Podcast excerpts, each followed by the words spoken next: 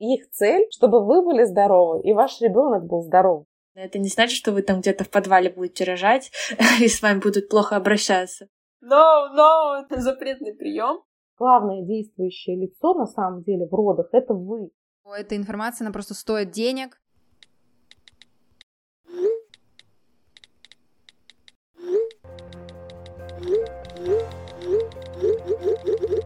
Всем привет! С вами подкаст «Мамский чат», подкаст, где трое молодых мам проходят все трудности и радости материнства в прямом эфире.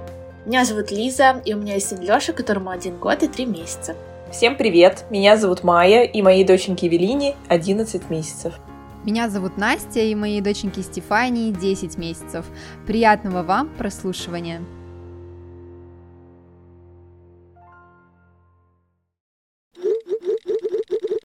Сегодня у нас достаточно серьезная тема, которая порождает у беременных множество страхов и в том числе боязнь идти на роды вообще в принципе. Для того, чтобы разобраться в этой теме, а также снять тревожность у слушающих нас беременных девушек, мы пригласили врача, акушера-гинеколога и одну из создательниц школы «Легкие роды» Нино Пипия.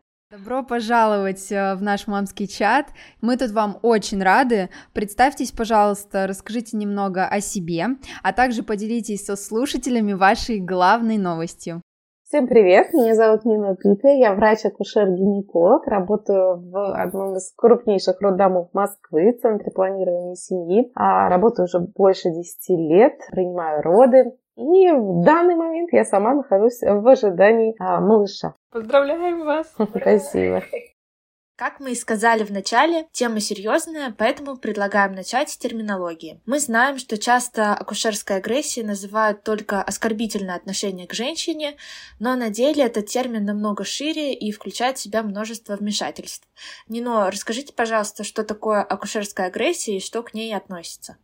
Термин акушерская агрессия на самом деле представляет из себя именно необоснованные медицинские вмешательства, которые приводят э, к нежелательным последствиям в родах. То есть не просто все медицинские вмешательства, а именно те, которые не обоснованы. К медицинским вмешательствам можно в данном случае относить э, любые виды стимуляции, которые могут встречаться, и применение различных приемов, которые тоже, опять же, не обоснованы.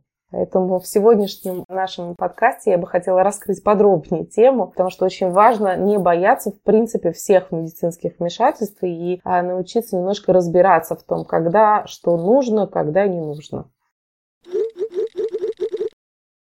Прежде чем мы перейдем сейчас к обсуждению всех э, вмешательств, которые могут быть в родах, скажите, пожалуйста, есть ли у женщин способы, которыми они могли бы обезопасить себя от акушерской агрессии еще до родов? И, наверное, тут стоит отдельно поговорить про роды по ОМС и роды по контракту. А, замечательно. Тоже хочется уделить и этому вопросу отдельное внимание, потому что я врач в обычном роддоме, где у нас есть, естественно, роды обычные по ОМС и есть роды по контракту. То есть я веду и такие роды, и роды по контракту. Чем они отличаются со стороны пациентов? То есть я как врач, я одинаково по квалификации и в той, и в другой ситуации. Но э, со стороны пациентов может быть другое видение, потому что как происходит роды по ОМС? Я прихожу на дежурство. За дежурство у нас вот в роддоме бывает там 35 родов, то есть за сутки. То есть это только роды. Еще помимо этого постоянно поступают женщины на разном этапе родов, которым нужно оказать какую-то помощь. И во время дежурства, естественно, ты тет-а-тет с женщиной проводишь не так много времени. Ты можешь только отвечаешь за медицинское состояние и пациентки, и ребенка. Ну, целиком и полностью. Это все на тебе. Поэтому, к сожалению, вот в такой вот ситуации не остается времени на вот эту психопрофилактику, это называется официально в родах. То, что очень и очень важно женщине в родах. И в первых, и во-вторых, на самом деле, в последующих, само удовлетворение женщиной родами, грубо говоря, оно больше не с медицинской точки точки зрения, а именно от вот этой составляющей, от э, поддержки психологической. И учитывая то, что по дежурству не всегда, еще раз повторю, бывает, э, что есть время уделить больше внимания одной пациентке, и тогда там все счастливы довольны. Но вот в такой вот ситуации не всегда это удается. Женщине, еще раз повторяю, самое важное, чтобы ей объясняли все время и говорили, что с ней все хорошо, что да, больно, но это нормально, потому что большинство женщин не готовы к тому, что будет происходить в родах, к сожалению, да. То есть многие подходят к этому процессу, что ну, все родили, я рожу, подружка вроде пришла, там через три часа родила, все так было замечательно, у меня так будет. И когда происходит не так, Сложно в родах объяснить то, что эти ощущения, они являются вариантом нормы, что с ними можно справиться, что это не угрожает состоянию мамы, потому что это действительно, когда ну, эти ощущения, но с этим никто никогда не сталкивался до этого. Если к этому заранее не подготовленным приходить, то это может оказывать шок, немножко не то действие. И поэтому роды по контракту, если есть какая-то возможность, именно советовала бы с этой точки зрения, потому что врач один и тот же. Еще раз говорю, медицинская сторона, она одинаковая. Что по контракту, что по ОМС, вы получите все то же самое, потому что ни один врач не приходит и не думает, так, этот по контракту, ему-ка я все сделаю, чтобы все было хорошо, а здесь так нет. Понимаете, мы когда выбираем эту профессию, нам 17 лет. То есть мы идем туда с горящими глазами, желая спасать людей, явно не вредить. В родах вот очень важно, когда у человека, у женщины, которая рожает, есть доверие к этому человеку. То есть, когда я прихожу на роды пациентки, которую я знаю ее уже в течение какого-то времени, которая меня знает, она мне доверяет, то есть у нее уже априори есть, она чувствует себя в безопасности, и э, у нее уже чувство защищенности, и вот нет этого стресса дополнительного. Когда вы приходите по ОМС, там немножко по-другому. Каждому человеку, который заходит, врачи могут меняться еще в процессе, потому что дежурство заканчивается, заканчивается, одна, одна бригада уходит, и другая бригада приходит, и продолжает вести эти роды. Вот этого базового уровня доверия, к сожалению, нет. Хотя, еще раз говорю, я всем девочкам, которые а, собираются рожать по ОМС, хочу внушить еще вот это вот, то есть, чтобы вы не боялись врачей. Их цель, чтобы вы были здоровы и ваш ребенок был здоров. В этом сомневаться не нужно ни секунды. Другое дело, что Опять же, есть разные школы акушерства, каждого по-разному учили, и у каждого свое видение этих родов. И для того, чтобы совпала ваша реальность с тем, как видят ваши роды ваш врач, важно общаться с э, врачом. И, в принципе, и по УМС, когда вы встретили этого врача, вы ну, говорите там, что вот будет вести ваши роды, вы можете наладить этот контакт, задавать вопросы, спрашивать, что, как, зачем, почему. Ну, естественно, в доброжелательной форме это делать, а не в какой-то там ультим, ультимативной. В этом случае никто вам не откажет э, и объяснит, для чего, в принципе, в какой момент что происходит. Поэтому, если есть возможность, то, конечно, роды по контракту, еще раз потому, что вам будет психологически комфортно, вы будете уже, вы заранее выбрали этого человека, вы его видели до родов, вы уже э, в большинстве случаев обговорили некоторые сценарии да, развития событий, которые могут быть. Если этого а, не получается, то вы идете в роды по УМС обязательно, а, где это возможно. Я всегда все-таки за то, чтобы а, роды были партнерскими, потому что хоть кто-то, чтобы был рядом, который оказывал вот это все время психологическую поддержку. Врач это, конечно, важно, но вот именно для самой женщины важна именно вот эта вот опора, которую она видит вокруг себя. И если это не врач, которого вы заранее выбрали, то это может быть там муж, не знаю, Доула, кто-нибудь, кому вы доверяете. Кстати, mm сейчас я смотрю очень популярно и много где, в каких роддомах появляются бесплатные партнерские роды по ОМС. Да, да. А, просто узнавайте об этом, читайте про роддома. И очень много сейчас э, акушерок имеют какие-то группы, где они активно отвечают на вопросы. Вот, в общем, мир современный, и общайтесь, узнавайте, доставайте эту информацию. И действительно, если нет возможности пойти по контракту, есть такая замечательная альтернатива, как э, партнерские роды по ОМС? В Москве да. точно во всех роддомах и в Московской области партнерские роды возможны, но в других регионах, опять же, просто надо уточнять, потому что в большинстве роддомов вы имеете право взять с собой партнера на роды. Другое дело, что вот во время коронавируса были некоторые изменения внесены во все это, но сейчас, опять же, это все вроде как сходит на нет, поэтому обязательно узнавайте. Ну, здесь хочется я... оговориться, чтобы тащить за уши мужа не надо. Такие роды я тоже видела. Если муж не готов, то вы больше не поддержку видите, а самой придется его поддерживать в родах. Да, и больше себе стресса добавите. Я еще хотела сказать по поводу родов по ОМС, успокоить девушек, которые планируют вскоре рожать, что это не страшно, это не значит, что вы там где-то в подвале будете рожать, и с вами будут плохо обращаться. Вот мы с Настей рожали по ОМС и без партнеров. Все прошло хорошо, просто доверяйте врачу, слушайте его и подбирайте роддом. Да, а я рожала по контракту и в партнерских родах, и сразу хочу отметить, вот пока мы готовились к выпуску, некоторые пункты я поняла, что была акушерская агрессия, и на самом деле даже по контракту вы порой не сможете этого избежать, то есть эта граница ОМС, не ОМС, она как-то стирается. Нино, хотела еще вас спросить, а как вы считаете, если девушка идет по контракту, то какие вопросы она точно должна обговорить со своим врачом? Ну, в принципе, первое, что спрашивают обычно девушки, это как раз вопросы обезболивания в родах, про эпидуральную анестезию, какое отношение врача к вопросам перенашивания беременности, то есть на каких сроках кладут роддом, начинают уже стимулировать, какие методы стимуляции используют. И, в принципе, заранее обговорить, насколько медицинские вмешательства будут обговариваться и решаться с самой пациенткой. Потому что я, когда ко мне приходят по контракт, опять же, рожать. Я никому не обещаю, что у вас не будет никаких медицинских вмешательств, еще раз повторяю, потому что я как врач, как я уже вам объяснила, э, многие медицинские вмешательства, они бывают необходимы, и без них, если их не сделать, будет совершенно точный вред. Поэтому единственное, что я обещаю пациентам, то, что я ничего не буду делать э, без их согласия и без их ведома. То есть, если происходит какое-то отклонение от нормального течения родов, я объясняю, что у нас так и так, есть какие-то варианты.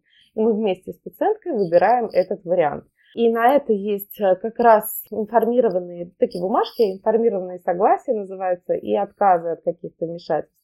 И многие пациенты боятся этих бумажек и думают, что вот они, когда просят подписать отказ, я не буду писать отказ, но делать мне это тоже не надо. Это я.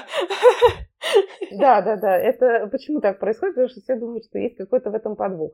Немножко расскажу, почему это происходит, почему такие бумажки нужны. Смотрите, врач – это не ясновидящий, да, он не знает, как конкретно в вашей ситуации пройдет э, вот то или иное, вот, разрешится та или иная ситуация. Ну, например, возьмем такую ситуацию, как слабость э, родовой деятельности, которая возникла в родах. То есть вы рожали, рожали, рожали, вот открытие 6 сантиметров, потом вас пересмотрели через 4 часа, у вас те же 6 сантиметров открытия допустим, да, это, в принципе, называется слабость родовой деятельности. То есть у вас активная фаза родов, и на какой-то на этих 6 сантиметров роды зависли. В этой ситуации врач обязан вам об этом сказать, правда? Как врач я объясняю, что у нас мы по КТГ следим за тем, как ребенок себя чувствует. Да? То есть ребенок себя чувствует хорошо. Ситуация такая, что у вас слабость родовой деятельности, у нас два варианта. Либо мы еще ждем какое-то время, и пока, может быть, организм сам начнет вырабатывать да, должный уровень окситоцина, у вас открытие само по себе пойдет дальше. Либо мы ставим препарат, который усиливает схватки, это окситоцин, который, соответственно, вернет эти роды на вот это вот русло. И в этой ситуации вместе с пациенткой принимается решение. То есть если пациентка не хочет окситоцин в данный момент, когда оно есть эти к этому показания, он просто пишет, вот на данном этапе я от этого препарата отказываюсь. И все, и на эти два часа вы ждете дальше. Зачем врачу эта бумажка? Потому что он же должен сказать то, что происходит. То есть диагноз такой на данный момент поставлен, он существует. Есть варианты решения, грубо говоря, данной проблемы. И в этой ситуации принимается решение там совместно. Если мы принимаем решение ставить окситоцин, в этой ситуации тоже могут попросить там написать либо информированное согласие на этот препарат, либо если, в принципе, есть к этому показания, то согласие в определенной ситуации именно на препарат, если вы там согласны, все могут и не просить написать, то есть по-разному. Но бояться писать отказы не нужно, потому что врачи, опять же, мы с вами все разные, да, у всех э, все рожают по-разному, все детки разные. Поэтому Задача врача вам все это объяснить, рассказать про все риски и все вместе с вами принять это решение. И если вы отказываетесь от какого-то вмешательства, в истории врач пишет про ту эту ситуацию, которая вот была в данной ситуации, и э, там он предлагал такой вариант, такой вариант, вы вместе приняли такое решение. То есть это медицинская документация, в ней нет ничего криминального. И этот отказ не значит то, что вы, вы можете через пять минут согласиться, грубо говоря, и все сказать, нет, я передумала, давайте делать так. Также с любым медицинским вмешательством, у которого есть какие-то варианты. Какие права есть у женщины в родах? И о каких правах она вообще должна знать, чтобы перестраховаться? Ну вот как раз то, о чем мы сейчас э, говорили и обсуждали, право принимать решения относительно своего здоровья, здоровья своего ребенка вместе с врачом. И отказываться от каких-то манипуляций или там соглашаться на них. все это в юридической форме а, может быть э, записано, то есть она может э, говорить, когда ей там предлагают что-то, говорить, что вот я, объясните мне, для чего это сделано, какие могут быть последствия в той или иной ситуации, и исходя из этого принимать решения и писать вот опять же такую же бумажку, еще раз говорю, не бойтесь писать эти отказы, в них нет ничего такого. Этот отказ, он действует ровно в ту минуту, когда вы его пишете. На же время указывается, да. Если вы через какое-то время передумали, то это уже все вы передумали. А единственное, я вот призываю не просто, чтобы это были отказы ради отказов от всех этих вмешательств, а чтобы вы понимали, что с вами происходит и для чего что-то собираются делать. Если вам предлагают стимуляцию, вы спрашиваете, а зачем, почему именно сейчас? А что будет, если я откажусь, какие есть риски? А что будет, если какие есть последствия от самой стимуляции? У вас получаются такие весы, на которые вы складываете на одну чашу риски от того, что сделают, и на вторую чашу весов риски от того, что не сделают. И сами решаете, что перевешивает. И, исходя из этого, принимаете решение вместе с врачами. Сейчас вот так выглядит медицина. Все-таки даже несколько лет, ну, наверное, не несколько лет назад, но, может быть, там десятков лет назад точно никто не спрашивал, грубо говоря, у пациентов, как э, будут выглядеть ваши роды, да, как раз, наверное, акушерская вот эта агрессия, она больше исходит из вот этого олдскульного акушерства. Сейчас все-таки мир перестраивается, и в России тоже все это перестраивается на новый лад, и не в такие рамки пытаются уложить роды женщин. Разброс довольно широкий. Но здесь тоже у меня есть небольшая оговорочка. Многие пишут, что почему-то а, вот дежурные врачи э, пытаются ускорить роды, чтобы быстрее женщина родила. Я, честно говоря, вот как дежурный врач, который дежурит, часто я вот не понимаю, зачем мне э, ускорять просто так процесс родов какой-то конкретной женщины. А я читала, что они ускоряют для того, чтобы родили в их смену. И как бы из-за того, что рожает, рожает роженица в их смену, то это идет какой-то плюсик в зарплату. Или еще есть мнение, что типа хотят, чтобы девушка быстрее родила и там пойти чай попить и отдохнуть. Я вас умоляю, нет, конечно. Одна быстрее родила, так там еще рожает параллельно 15, все ж не родят одновременно. Нет, такого нет. Если это быстрее родить, на ее место придет еще другая, которая тоже будет рожать. Этот водоворот, он бесконечный. А если она не родит, то я ее просто передам по смене другому врачу, который придет. И другой врач в свою смену будет ее рожать. То есть у меня, как у дежурного врача, нет цели быстрее родить. Никаких бонусов, медалей и тем более денег за то, что за твое дежурство родило какое-то большое количество женщин. Поверьте мне, нету. Я прям вот не знаю ни одного врача, который приходит на дежурство и думает, господи, хоть бы у меня 50 родов было. Нет. А вследствие этого вопрос, если девушка рожает по контракту, и врач только с ней, или он еще параллельно дежурит, но к ней часто бегает? Как это происходит? Или он только вот, пока она не родила, он только сидит там и ждет ее, больше никому не подходит? В принципе, да, роды длятся 14-15 часов могут длиться. И ни один врач с вами не будет сидеть безвылазно 14-15 часов. У врача по контракту нет такой опции, грубо говоря. Для этого э, вы берете народы акушерку, доулу, которая будет все время с вами находиться. А врач ведет ваши роды. Ну, то есть он вас осматривает, записывает КТГ, с вами общается, все, что у вас происходит но потом выходит из бокса, он не может 14 часов, как доулы, да, они выезжают на роды, их задача просто вас поддерживать психологически все это время. К вам приехал, и все, больше она ничего не делает. А врач по контракту, ну, его задача немножко другая. То есть он следит за тем, чтобы у вас роды проходили так, как нужно, чтобы ребенок себя хорошо чувствовал, диагностировать ваше открытие, говорить, что происходит, принимать какие-то решения, если вдруг там, не дай бог, что сделать э, вовремя, там, кесарево сечение. Ну, все, что касается ваших родов и медицинской стороны вопроса. У акушерки другие задачи. У нее как раз вот задача, чтобы с вами все время находиться, делать массаж спины, я не знаю, вот у нас просто такое правило. Если вы берете контракт с врачом, а акушерка из бригады, то да, она тоже будет приходить, уходить, потому что она не только с вами. А если вы еще и с акушеркой дополнительный контракт заключили, то акушерка просто вот с вами сидит. Но она может выйти там несколько раз там сама. перекусить или еще что-то. Но так она все время должна находиться с вами. Я думаю, эти моменты обязательно нужно обговаривать со своей акушеркой и со своим врачом о том, будете ли вы на моих родах, расскажите, как вообще будут проходить мои роды. То есть задавать как можно больше вопросов и всегда помнить, что глупых вопросов не бывает, что глупый вопрос — это тот вопрос, который вы не задали. Да, да. Я говорю, что глупых вопросов не бывает, потому что в этой ситуации каждый оказывается всего несколько раз в своей жизни, кто-то несколько раз, кто-то один. Поэтому тут вообще не бывает глупых вопросов, все нужно выяснять. Я еще хотела добавить в тему к окситоцину, то, что мы говорили про то, что врачи могут торопить процесс родов. Меня как-то успокоило в свое время, где-то я вычитала, уже не помню где, что когда врачи применяют какие-то вмешательства, например, тот же самый окситоцин, то не бывает такого, что врач, о, все, сейчас она быстро родит, и все, пойду чай пить, потому что при применении этих всех вмешательств нужно, наоборот, еще больше следить за малышом, Поправьте, если я ошибаюсь, если эта мысль неверна, потому что никогда не знаешь, как малыш э, отреагирует на эти все вмешательства, на тот же самый окситоцин, и что за КТГ нужно наблюдать намного больше.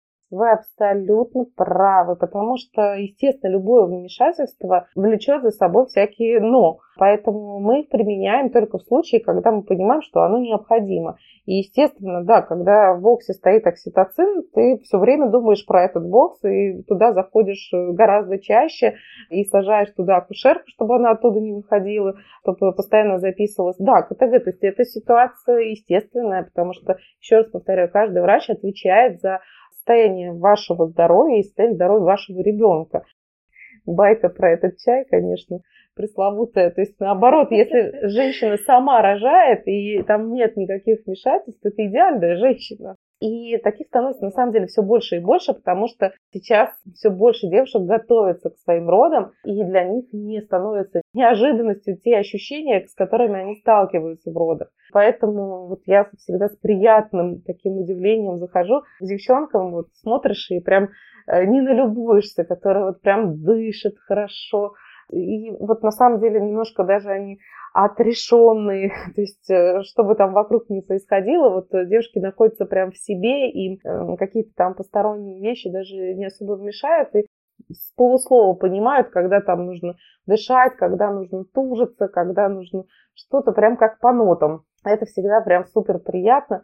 Гораздо сложнее, а, когда в родах ты заходишь и понимаешь, что у девочки в глазах просто страх, она кричит, говорит, что ей больно, и кричит, сделайте что-нибудь, пусть это быстрее закончится, там, обезбольте меня, а почему так долго?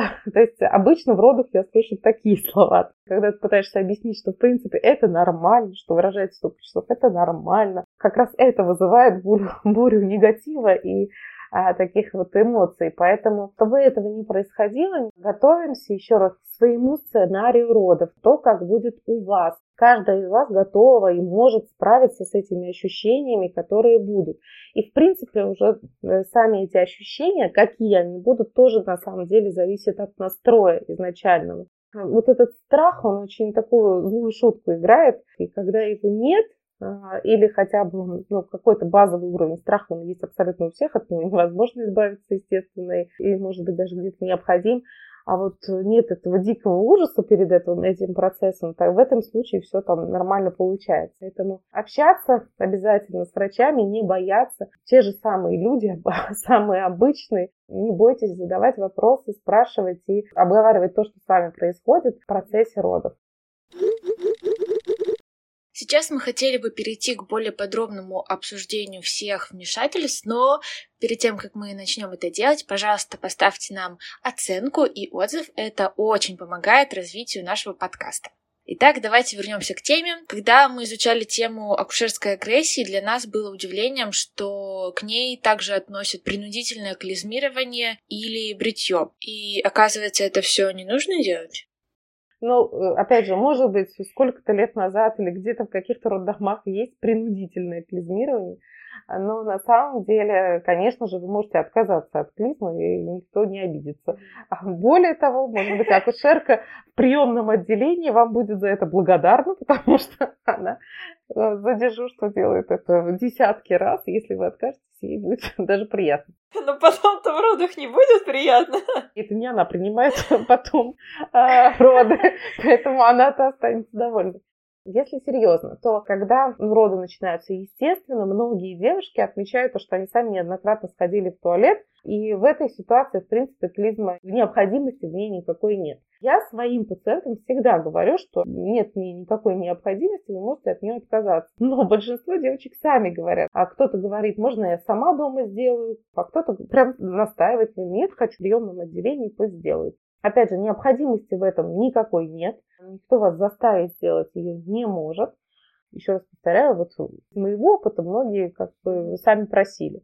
А что насчет бритья? Нужно, не нужно?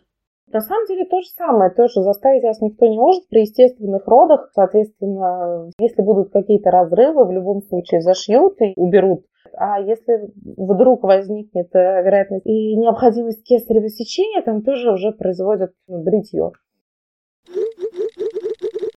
Также в списке акушерской агрессии нас немного удивило обязательное подключение датчиков КТГ во время родов, что лишает свободы действий. Я думала, что это обязательно, иначе не будет понятно, что вообще происходит с моим ребенком. В общем, это больше выглядит как обязательная мера для того, чтобы удостовериться, что малыш в порядке, чем акушерская агрессия. И вот э, где эта грань между действительно нужно и акушерской агрессией? Вот я по своему опыту, я как пришла на роды, примерно часов 10 из 16, из которых я рожала, рожала, 10 часов я пролежала под КТГ непрерывно, и даже когда уже на подых, вот я уже рожаю, я уже вижу голову своей малышки, и все равно я вижу, как врач держит на моем пузе КТГ.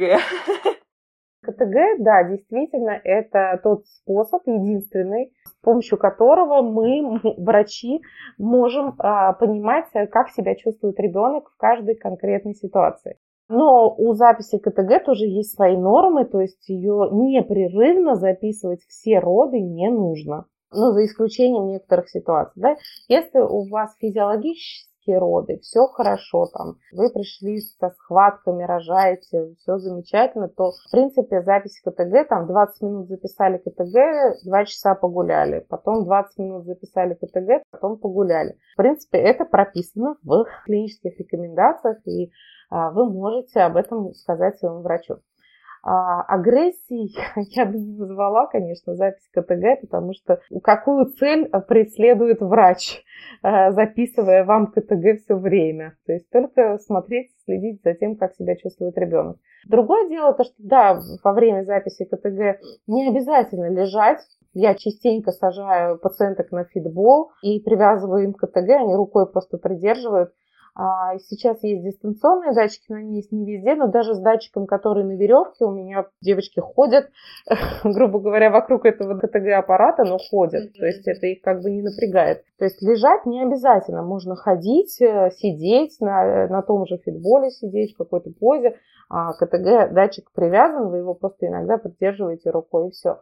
Зачем КТГ? Ну, бывают ситуации, когда, конечно, я тоже могу э, говорю, что мы будем записывать КТГ дольше, чаще. А, например, если зеленые воды у ребенка, то есть это уже признак, называется хроническая гипоксия, то есть детки уже априори в какой-то момент испытали гипоксию, плюс роды тоже это стресс для ребенка. Врач должен вовремя увидеть, если что-то будет не так.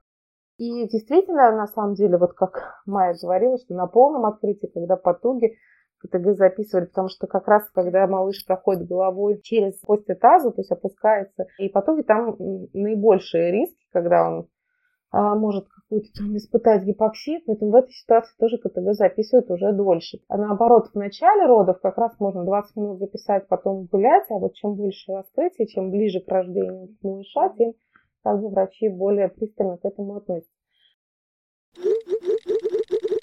Мы как раз сейчас упомянули про то, что можно менять позы во время схваток и вообще в родах. Почему врач может запретить ту или иную позу, и опять-таки, где эта грань между то, что нельзя, и акушерской агрессией? Опять же, если мы не берем в расчет тот момент, что нужно записывать КТГ, как бы если ваша поза противоречит этой записи, Так я не знаю даже таких поз, которые можно запретить в родах. Бывает, что когда открытие уже полное, головка малыша опускается, в этот момент врач там не советует вам сидеть, грубо говоря, на обычной там твердой поверхности. Но это не очень действительно хорошо. Для этого есть стульчики для вертикальных родов, такие специальные с углублениями. А если таких нет, я, например, говорю девочкам посидеть на унитазе, то есть в боксах обычно есть унитаз, и можно там посидеть. И именно в момент, когда голова малыша опускается. И вообще в этот, период, в принципе, лучше находиться в таком более вертикальном положении, опять же, если у вас не было эпидуральной анестезии. С эпидуральной анестезией там, конечно, вопрос позы уже не встает, потому что если вам делали эпидуральную анестезию в родах, то дальше, конечно, лежать, потому что после нее вставать, ходить нельзя. Там есть различные уже анестезиологические риски, поэтому если сделали эпидуралочку, то уже дальше лежим. В принципе, все остальные, все как вам удобно. Иногда бывает такое, то, что когда мы записываем КТГ, ну, опять же, такие частности, ты видишь, то, что на каком-то паку, когда лежит девушка или там на спине, КТГ какой-то такой характер сомнительный имеет, поэтому врач вам может сказать, вот на этот бок не ложись, вот лежи на другом боку или ходи. Ну, то есть такие вещи тоже бывают. А почему вот э, все женщины рожают в кресле? То есть это как-то в протоколе задокументировано у врачей, акушер-гинекологов, что вот все роды должны проходить именно так. И, ну, нас, девушек, обычно рожениц не спрашивают, как вы хотите рожать, всех усаживают в кресло. И вот вопрос, если, например, я хочу родить вертикально или каким-то иным способом, имею ли я на это право? Именно вот по ОМС. Про контракт понятно, что там все что угодно за ваши деньги, а вот про ОМС. Ну, смотрите, вертикальные роды, ну, просто не все, э, как бы, акушерки ведут роды вертикальные, поэтому вам могут сказать, что вот у нас нет персонала, который может сейчас провести вертикальные ваши роды. Не во всех роддомах, не во всех бригадах, грубо говоря, вот тот момент, когда вот именно вы будете рожать, будет та акушерка, которая вертикальный род сможет принять хочется не остановиться на том вопросе. Это кресло, не такое страшное на самом деле, если в него вовремя лечь, не раньше времени, грубо говоря. Э, то есть, э, к чему это я? То есть, вопрос, э, когда малыш опускается по родовым путям, это занимает не так, ну, немало времени. То есть, шейка открылась, вам говорят, после этого вы можете еще продолжать ходить, сидеть на этом стульчике для вертикальных родов до последнего. И уже в момент, когда начинаются потуги, только в этот момент перелечь на кресло, там уже остается до родов там, 15 минут. Мне кажется, эти 15 минут уже ни для кого особой роли не играют. А вот до этого момента в любом абсолютно роддоме вы можете занимать вот ту самую вертикальную позицию, которая помогает для опускания ребенка. А вот момент именно, когда потуги начинаются, этот момент, если вот конкретно в вашем роддоме нет этих вертикальных родов, э, если именно в этом моменте вы окажетесь на кресле, это никак не поменяет ваши а, ощущения. Сами потуги, они длятся не так долго, опять же, там 15-20 минут. 35 минут. Вот, это же не 10 часов в этом кресле лежали. По сути, до этого момента можно было вести себя там и сидеть, и лежать, и на корточках сидеть, тоже неплохая поза. А постелить пеленку а, вокруг, э, около кроватки какой-нибудь, чтобы коленки там не заболели. И вот в этой позе, соответственно, находиться, пока уже не начнутся сами по себе эти потуги. Но меня лично устроила эта классическая поза, мне было комфортно, у меня нету запроса на, uh-huh. если я пойду на вторые роды, рожать как-то uh-huh. каким-то иным способом. Да, у меня тоже. Давайте обсудим все-таки, наверное, ну это самое популярное вообще представление об акушерской агрессии. Это если а, вам будут говорить какие-то грубости в родзале, оскорблять и так далее, и так далее. Так вот, а, что может сделать девушка, если такая ситуация с ней происходит, если применяется такая физическая и словесная агрессия в родзале? Смотрите, во-первых, когда, опять же, я девочкам в нашей онлайн-школе всегда рассказываю о том, что первую очередь э, вы, когда идете на роды, ваша задача, ну, в принципе, у нас есть эти техники различные, расслабления, медитации и всего остального для того, чтобы все это нужно для того, чтобы вы максимально в родах были в себе и учились отграничивать себя, свое состояние от окружающего мира. Допустим, вы пришли на роды, вот в приемном отделении досталась какая-то акушерка, которая сказала, грубо сказала, там, иди переоденься, здесь подпиши, туда не ходи, это сделай, то не сделай, и все, все настроение пропало, все плохо, теперь дальше тоже все будет плохо, все вокруг ужасные, все упало, и больше ничего не хочется. Такого вот происходить не должно вы максимально должны понимать, что это ваш праздник, ваш день, у вас он происходит один раз, там, ну, несколько раз, опять же, да, может быть, в жизни. И нужно максимально себя настроить на то, что вот все, что происходит вокруг с их людьми, оставить это им. Это акушерка, которая там работает, она в день, не знаю, по 50 таких беременных видит и принимает, и это ее работа. И каждый из нас, в принципе, все мы разные, да, на своем рабочем месте можем там что-то кому-то в какой-то момент сказать не то. Это очень плохо, действительно, да, когда кто-то себе такое позволяет и портит самый важный момент вашей жизни. А, но с другой стороны, у того человека это может быть ну, такая вот рутина, и я не оправдываю такие действия ни в коем случае. То есть я не говорю, что такое должно быть, этого быть, конечно же, не должно, но это в первую очередь вы не должны принимать на свой счет. То есть это не про вас, это не вас ругают, это не вы что-то плохо сделали или вы не так что-то сделали. Нет, это проблема как раз вот того человека, который там устал, он что-то не так сделал, он сам потом может пожалеть 10 раз, что вас так обидел, но это уже как бы у вас настроение испорченное, это уже никому не помешает, поэтому нужно а, максимально научиться отграничивать себя, свое состояние от того, что происходит извне. А, и вот э, какие-то вот такие грубости не принимать на свой счет. Да. А бывает такое, что в родах, конечно, не так тужатся девушки, есть акушерки такие которые могут и прикрикнуть, и сказать, ну соберись, э, там ты что-то не так делаешь, ты там вредишь своему ребенку, и какие-то там страшилки э, говорить. Такое видела, есть акушерки, которые там уже с опытом, там, 40-летними, и с ними не поспоришь, ничего не скажешь. Но, э, опять же, вы должны слышать то, что вам нужно из этого услышать. Да? А, опять же, не забываем вот ту изначальную штуку, которую я говорила. Их задача в любом случае, как бы они не доносили до вас эту информацию, или мы, я уже буду говорить, я тоже работник медицинский, а, такой же, как бы мы не доносили до вас конкретной данной ситуации информацию, задача наша все-таки, чтобы у вас все было хорошо. То есть это все делается для того, чтобы, ну, как каждый как может, так и доносит эту информацию. Вот попалась та, которая грубо говорит. Есть те акушерки, которые там всех называют зайками, котиками, и наоборот mm-hmm. так мимимишно общаются. И, в принципе, есть э, девушки, которые недовольны таким обращением, говорят, какая я вам котик, я там да. директор того-то всего-то, а вы мне тут котик сделай это.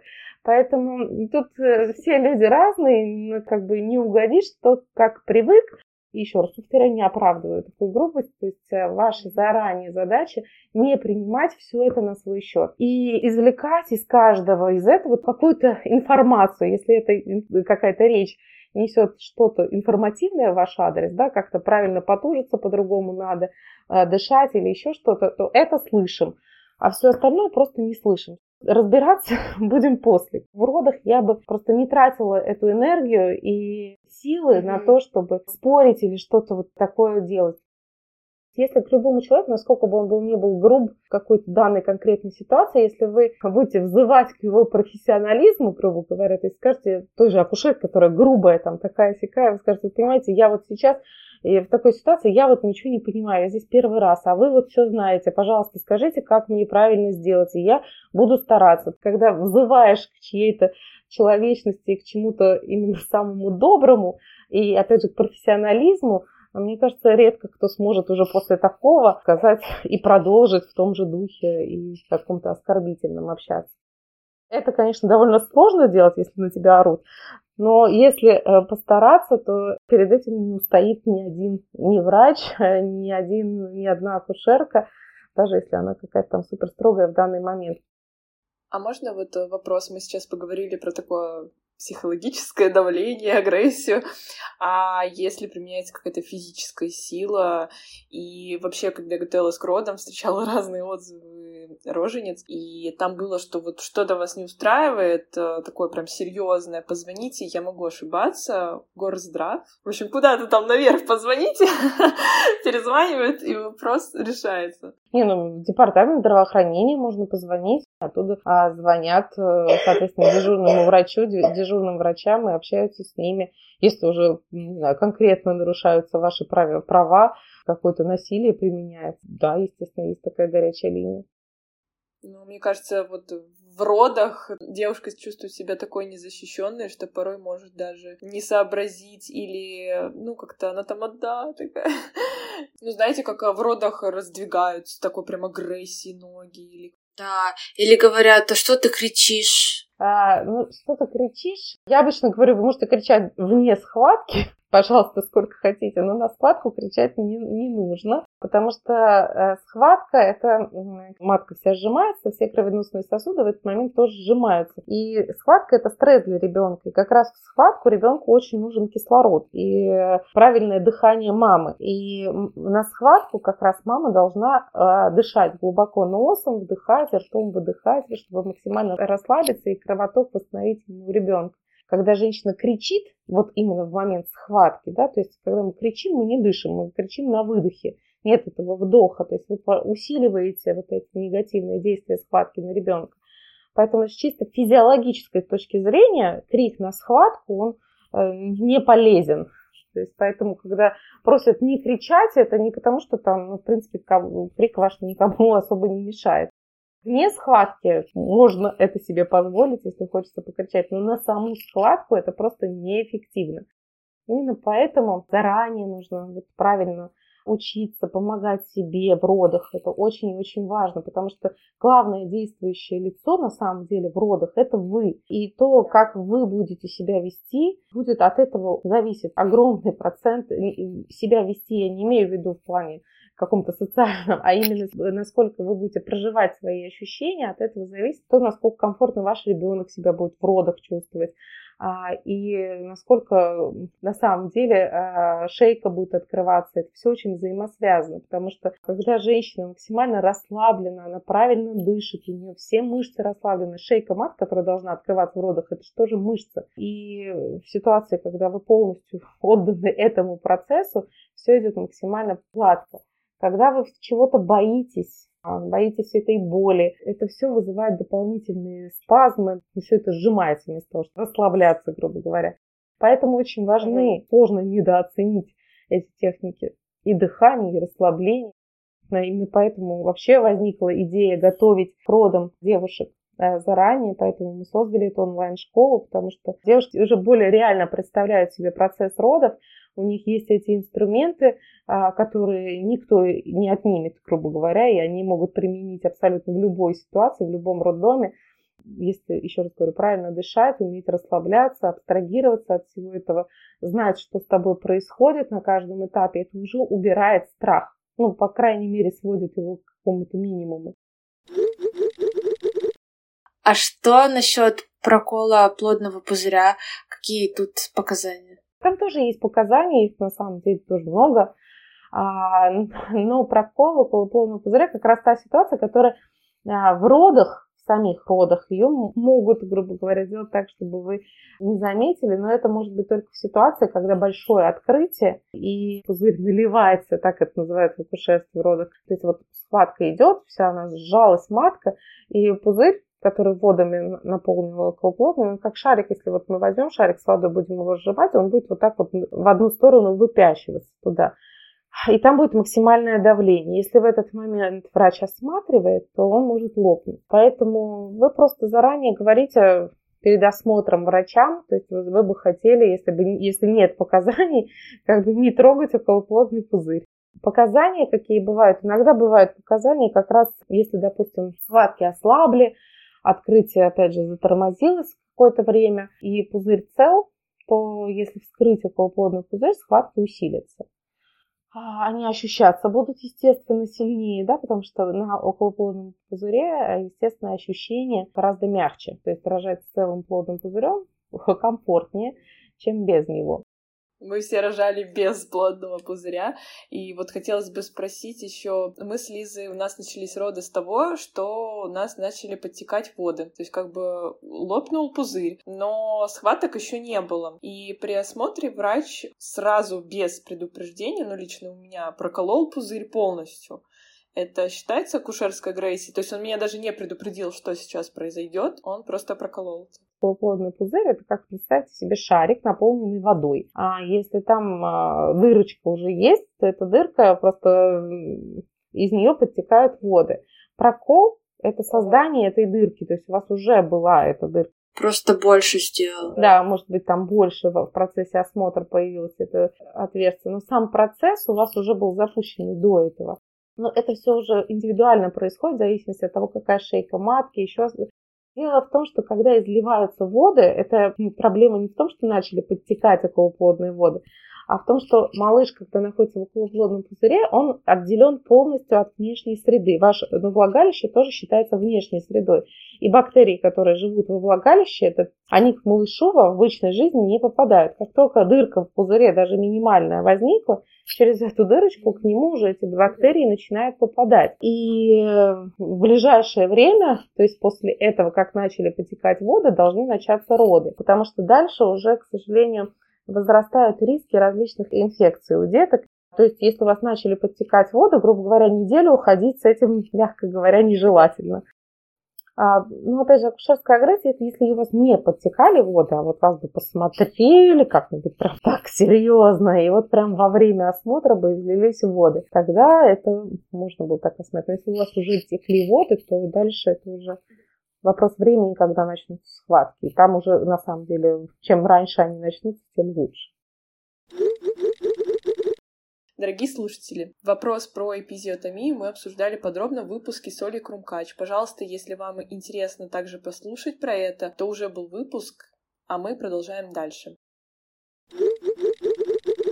У меня на родах была ситуация, когда врач попросила меня надувать живот для того, чтобы послед отходил быстрее. Честно сказать, делать это было мега сложно, но я очень старалась.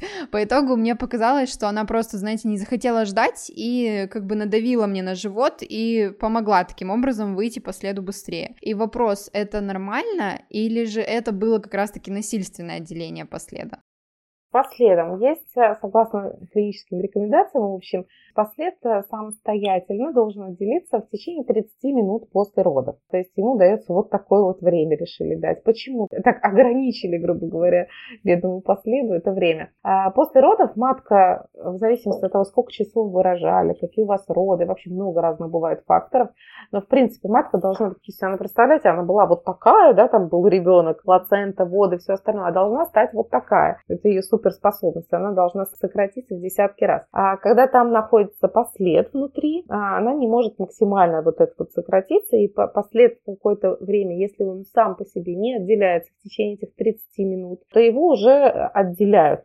Это делают оперативно, под обезболиванием. Зачем это делать? Потому что чем дольше он там сидит, тем выше риск, что матка не сократится вот так вот, а она наоборот расслабится. А внутренняя поверхность матки – это представьте себе огромную раневую поверхность, которая кровит. И только в случае, если она сократится хорошо, только в этом случае кровотечение, ну, как бы остановится или оно будет минимально. А если она находится вот в таком состоянии долго, да, то есть это приведет к массивному кровотечению. А в любых родах есть а, допустимая кровопотеря, а, и она зависит там от вашего веса, роста, от многих факторов. То есть то, сколько крови там любая женщина может потерять, и никак это не отобразится на ее здоровье. А есть, соответственно, риск кровотечения. Если, не дай бог, матка расслабляется, то это акушерские кровотечения, они так называются, они на самом деле самые страшные, и больше всего на свете э, врачи боятся именно этого, потому что их очень сложно остановить, и они очень быстрые. Это я рассказываю не для того, чтобы всех запугать, а, пытаюсь объяснить, почему а, вам не дают ходить по следам столько, сколько хочется.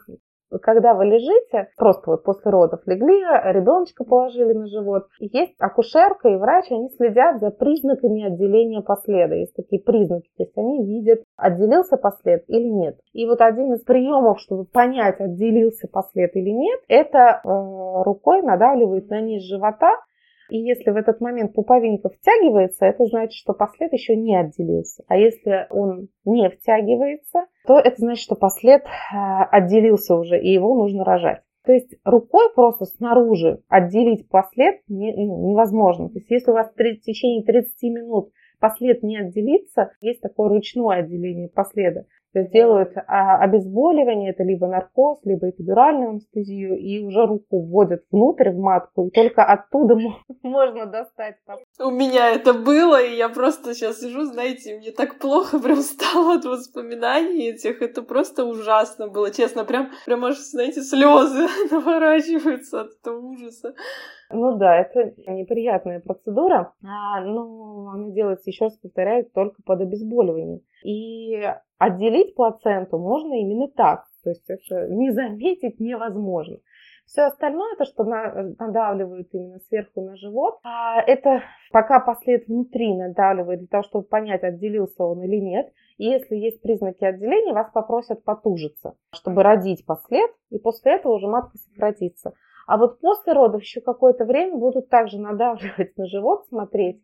Это уже после того, как отделился, когда вы лежите себе довольные, кормите грудью, а тут уже опять кто-то подошел и надавил на живот. Бессовестные эти врачи и акушеры.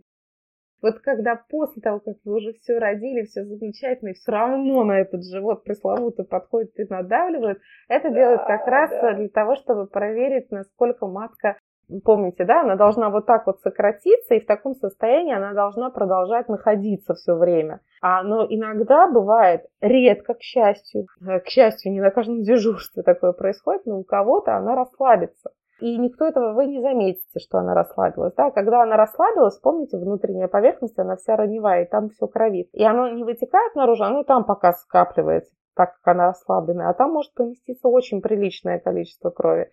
И вы, опять же, этого не заметите. А вот когда кто-то приходит и надавит на живот, он увидит, что матка расслабилась и увидит, что там идет кровотечение, и примет вовремя какие-то меры по остановке кровотечения. Но в этом есть загвоздка медицины, понимаете? То есть это произойдет у одной из сотни э, рожениц.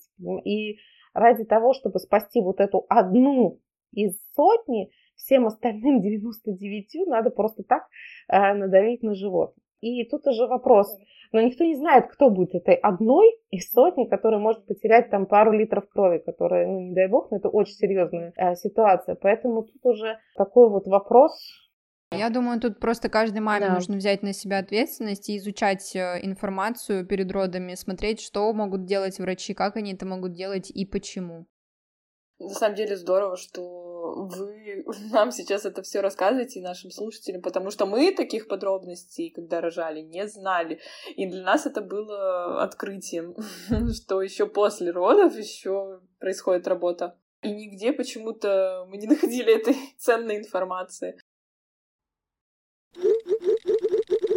Еще хотелось бы поговорить о таком популярном вмешательстве, как прием Кристеллера. Я столкнулась с таким приемом на родах. Врач выдавливал ребенка нажатием предлоктевой зоны руки на мой живот. И вопрос, могла ли я как-то остановить врача, и что мне вообще нужно было делать в такой ситуации. То есть я, представляете, рожаю и понимаю, что no, no, запретный прием, но сделать я ничего не могу с этим.